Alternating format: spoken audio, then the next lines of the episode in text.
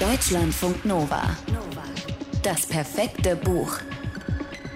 Für den Moment, wenn du dir eine Dose Ravioli aufmachst.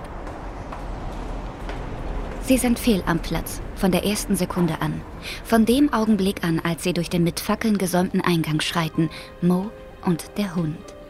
Es ist ein Dienstagabend gegen elf und das El Sion ist seit der Wiedereröffnung vor ein paar Wochen bis weit in die Zukunft ausgebucht und trotzdem haben es die zwei seltsamen Gestalten ins Innere des legendären Restaurants und auf die Liste mit den Reservierungen geschafft. Im Speisesaal wirken die Geräusche trotz der hohen Decken und des Bodens aus Kalksandstein gedämpft. Die Einrichtung ist minimalistisch, kühl und teuer. Mo ist kein Fachmann, aber was da an den Wänden hängt, sieht nicht nach billigen Drucken aus, sondern nach Originalen.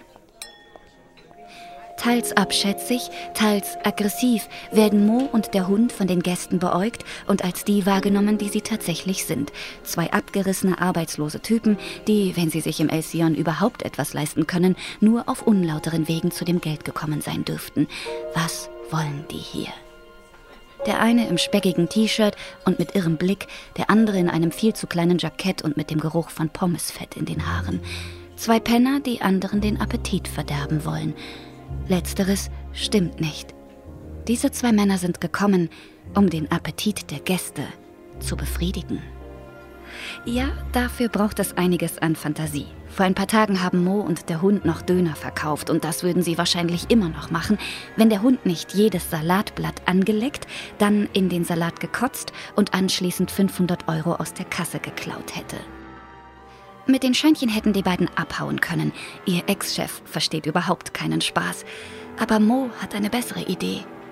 Einmal, als nichts los war in der Dönerbude, da hat der Hund etwas gekocht, von dem Mo bis heute nicht sagen kann, was genau das war.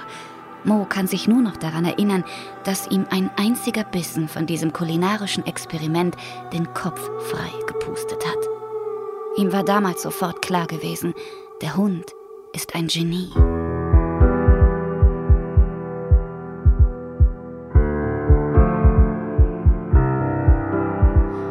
Der Hund wird immer nur der Hund genannt. Vielleicht, weil er sich wie einer verhält.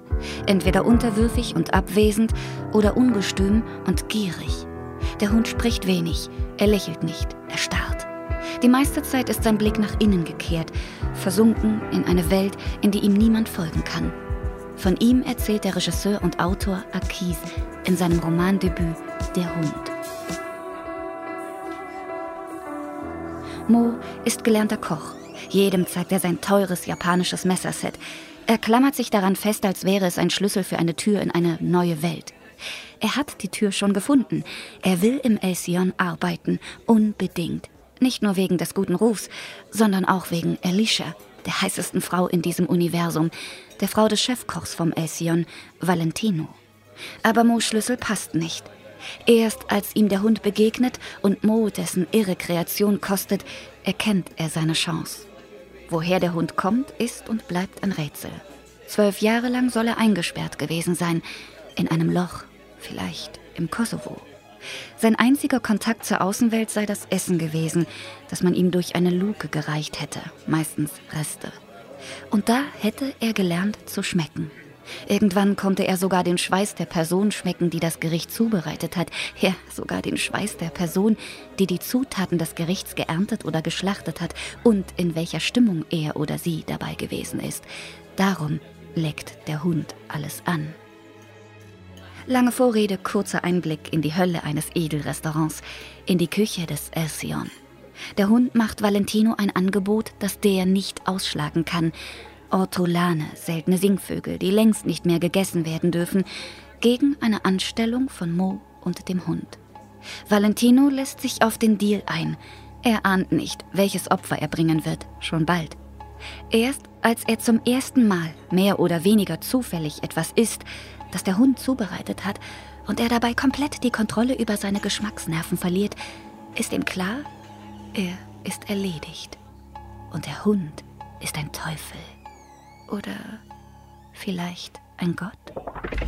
Deutschlandfunk Nova. Das perfekte Buch.